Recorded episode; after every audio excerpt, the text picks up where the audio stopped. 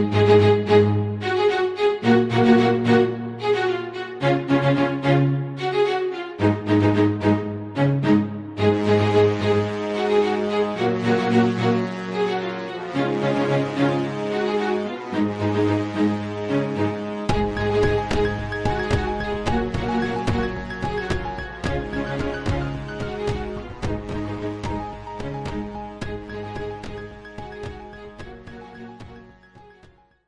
Salut la compagnie, bienvenue dans ce nouvel hors-sujet des GG Comics où vous pourrez découvrir notre interview de Nicolas Petrimo, l'auteur d'Il faut flinguer Ramirez, réalisé lors de la Comic Con Paris 2018.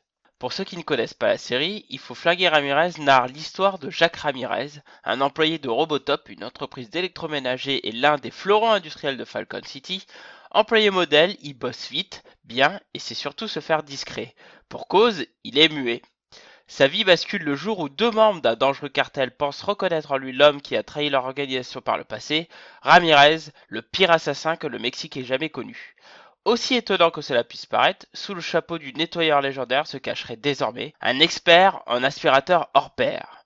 Et maintenant que les hommes du cartel l'ont démasqué, ils feront tout, absolument tout, pour flaguer ce fumier. Le premier volume de la série qui se fera en trois tomes est disponible et édité chez Glena Comics. Nous vous laissons maintenant découvrir cette interview avec l'auteur. Eh bien bonjour Nicolas. Est-ce que tu peux te présenter pour le site de Comics Century et aussi pour le pour le podcast des GG Comics? Mais comment on fait ça de présenter? Je te dis mon nom, euh, mon âge, ma classe? Aussi.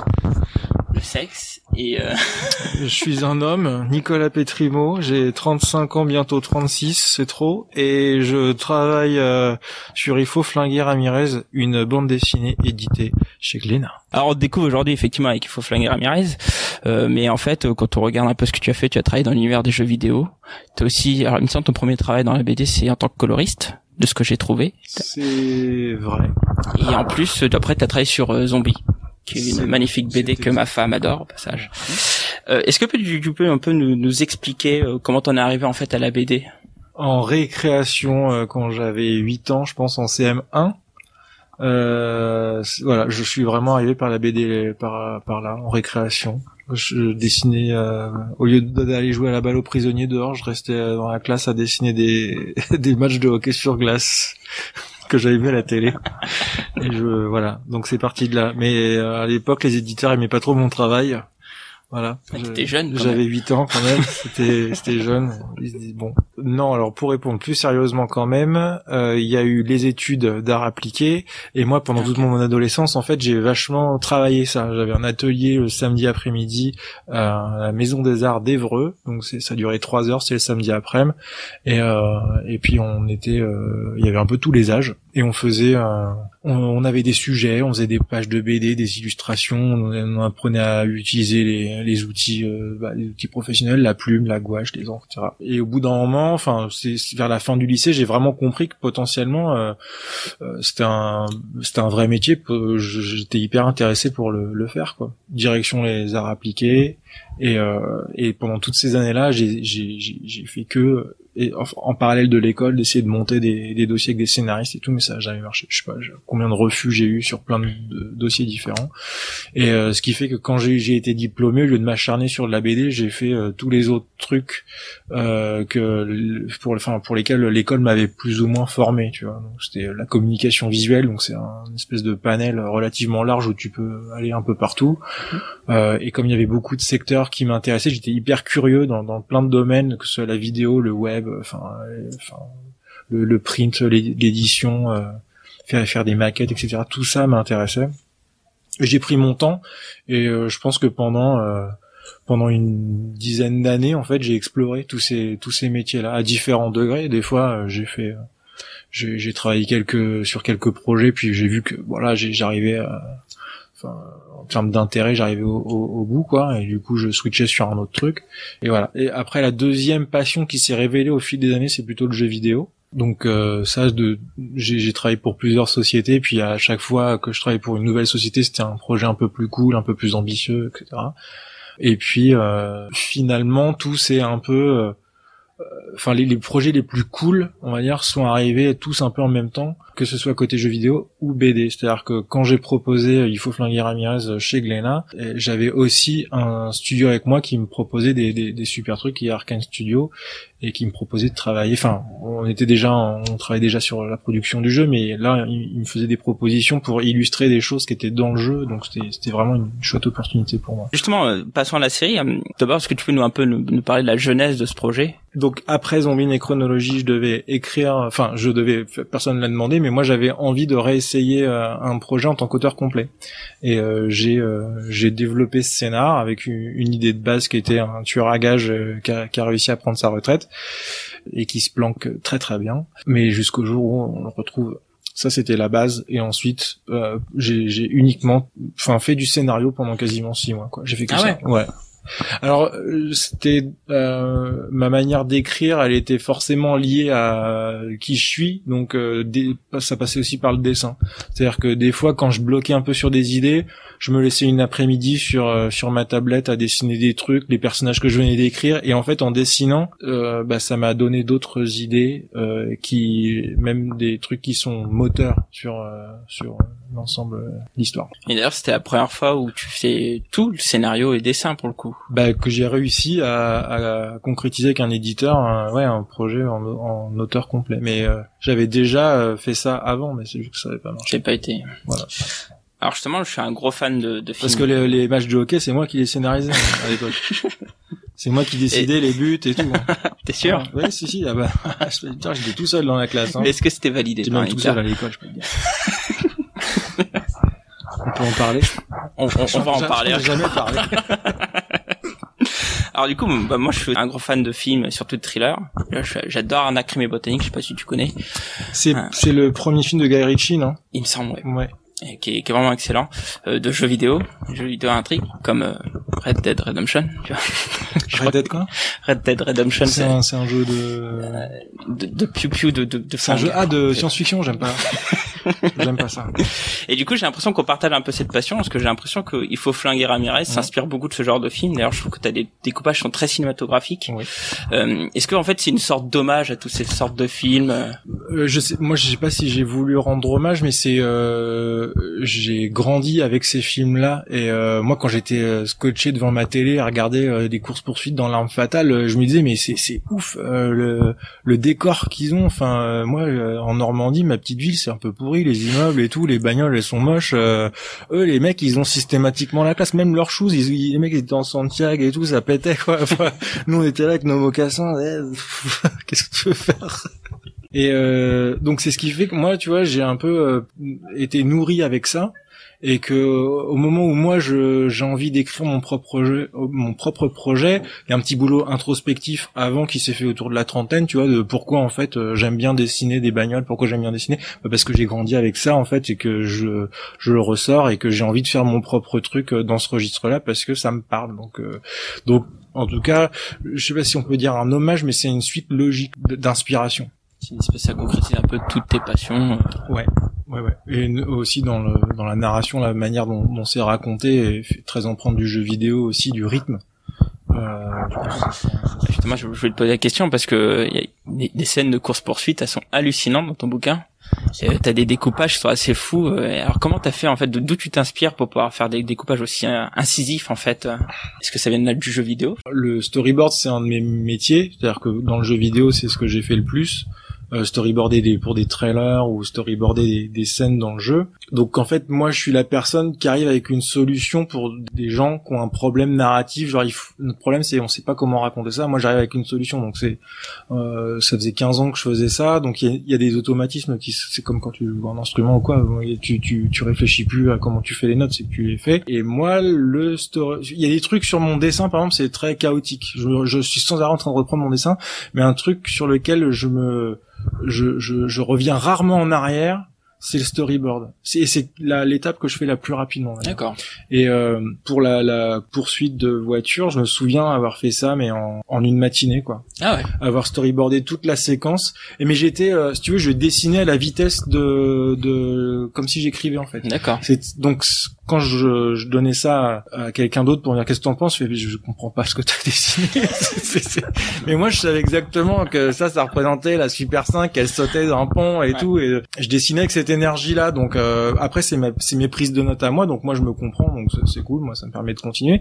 Mais en tout cas, je, je faisais vivre cette course poursuite. Je l'avais écrit un peu scénarisé, mais au final, quand, quand je me suis mise à la dessiner, ça a donné un autre truc. Et je me suis laissé porter par ça, en fait. Ah, il y a un truc où, où j'ai vraiment bien aimé dans Il faut flinguer Ramirez, c'est que tu fais un personnage muet, mhm. alors euh, qui paraît fragile, mais qui est présenté comme quelqu'un de tough, tu vois, de, de dur. Tu vois. Mais plus on avance dans la lecture, plus c'est flou en fait, plus on sait plus vraiment si c'est vraiment le personnage dont on décrit. Alors pourquoi avoir fait un tel personnage euh, comme héros de ta série? Bon, il y a, un truc que je cache au lecteur qui sera euh, révélé d'album en album.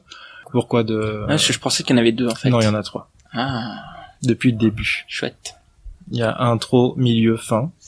Et euh, voilà, c'est la structure d'un match de hockey. Il y a trois, trois, trois, trois tiers temps, on appelle ça. Donc en gros, l'idée aussi, c'était de que mon personnage c'est et aussi c'est aussi aussi pour ça que le bouquin il est il a un peu il a une pagination euh, conséquente c'est que ça laisse place il y a des pages qui sont muettes donc moi en tant que lecteur les euh, le, le, truc qui parfois m'agace un peu dans, dans certains bouquins c'est le héros qui parle trop qui te donne trop la solution de ce que tu dois penser ou ah viens Johnny on va faire ci on va faire ça alors que potentiellement tu toi, tu en tant que lecteur, tu te sentirais plus intelligent à le comprendre par toi-même. En fait, les, mecs, ils agissent de certaines façons et, et c'est c'est c'est c'est toi qui comprends le, ce qui se passe. Donc Ramirez, c'est ça. Il fait, c'est un mec qui fait qui est que dans l'action. Il répare les aspirateurs et il est là pour fixer un problème. D'ailleurs, par contre, moi, quand j'ai lu, je me suis dit que je me suis posé la question si tu t'avais fait un personnage humain, en fait, c'est pour pas avoir de voix off. Ouais, mais c'est c'est je c'est de mettre le, la réflexion du lecteur à contribution euh, pour euh, le les personnages ils se parlent entre eux. Toi t'es juste le troisième œil et c'est à toi de te faire ton avis sur ce qui se passe. Donc c'est c'est ça que ça veut dire c'est que tous les personnages qui gravitent autour de lui ont un avis sur lui ou prêtent des intentions à et en fait tout le monde se plante un petit peu.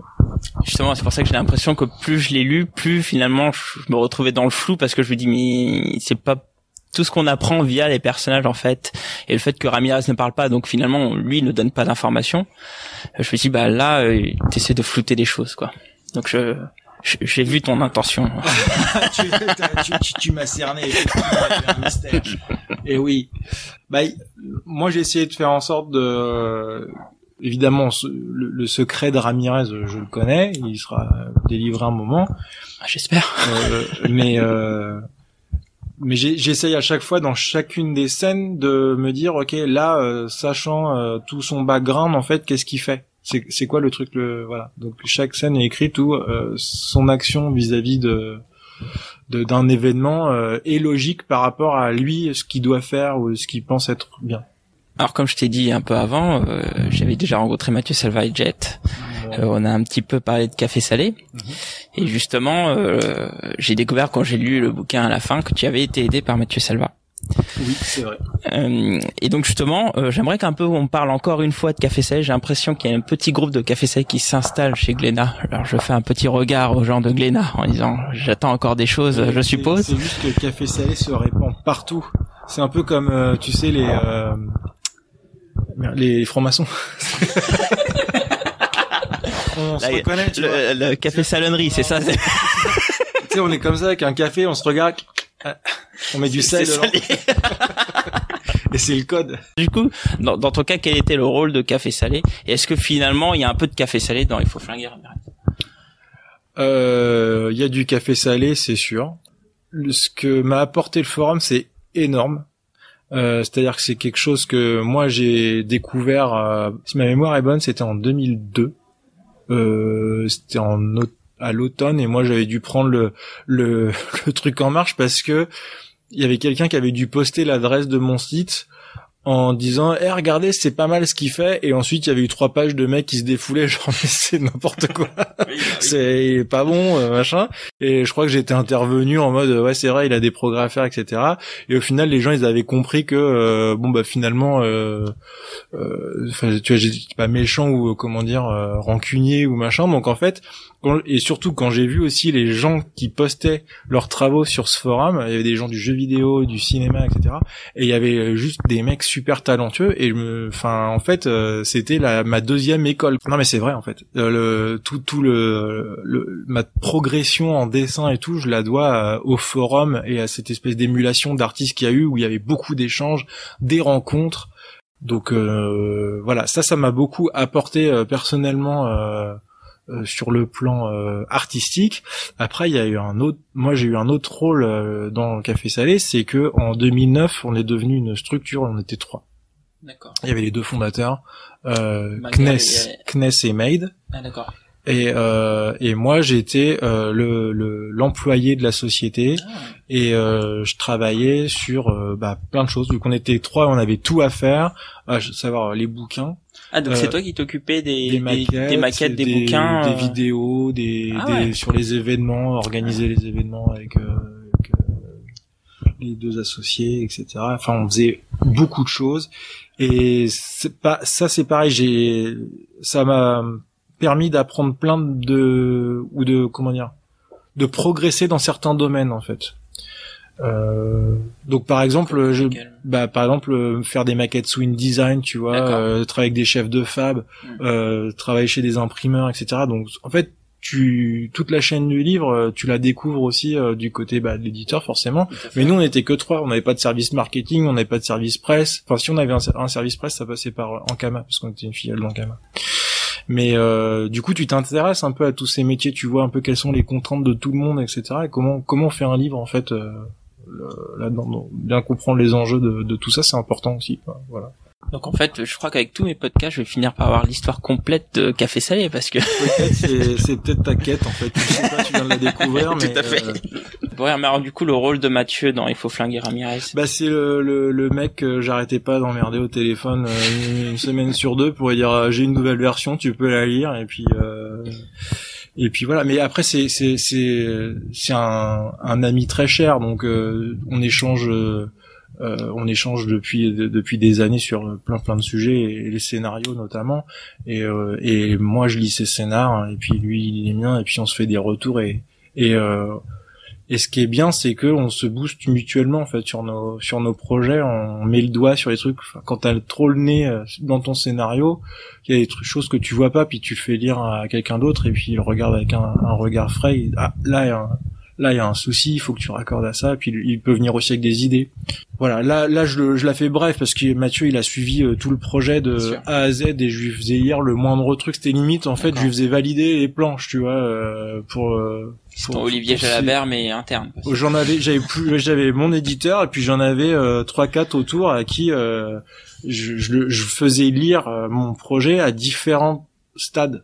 c'est ce que je crédite à la fin en bêta lecteur en fait. C'est c'est des gens euh, qui me connaissent bien, d'autres qui me connaissent un peu moins bien, d'autres qui me connaissent pas. Donc du coup, je passais par d'autres gens. Genre, est-ce que ta copine elle serait intéressée par pour lire mon projet? Et comme ça, ça me donnait le regard de quelqu'un qui me connaît pas personnellement et qui découvre mon histoire et qui euh, va dire bah tiens, j'ai pas compris pourquoi il faisait ça. Ah moi mon intention c'était celle-là donc ça faut que je remanie ce passage là donc voilà ça, ça s'est joué comme ça et Mathieu bah lui c'est celui qui euh, depuis le début lit toutes mes versions de scénario donc lui en fait, tout, euh, lui, le secret de Ramirez, euh, il le connaît, si tu veux, mais il te le dira pas. Je vais l'appeler, hein, je vais l'appeler, on verra. Bon, en tout cas, écoute, je te remercie. Je pense qu'on a, on a fait un bon petit, euh, bonne petite interview. Ouais, euh, il est temps de manger ouais. et d'aller jouer à Red Dead Redemption 2. Est-ce que tu, pour finir, tu as un dernier mot pour le public? C'est compliqué. Moustache. J'aurais préféré comme là. non, c'est moustache. T'es jamais content en fait. jamais. Bah, je te remercie en tout cas. C'était super sympa. Merci. C'était l'interview de Nicolas Petrimo. Un grand merci à Glenda Comics pour avoir permis cette interview. N'hésitez pas à partager votre avis sur ce dernier et n'oubliez pas, écouter les GG c'est bien, lire des comics c'est mieux. Allez, tchuss tout le monde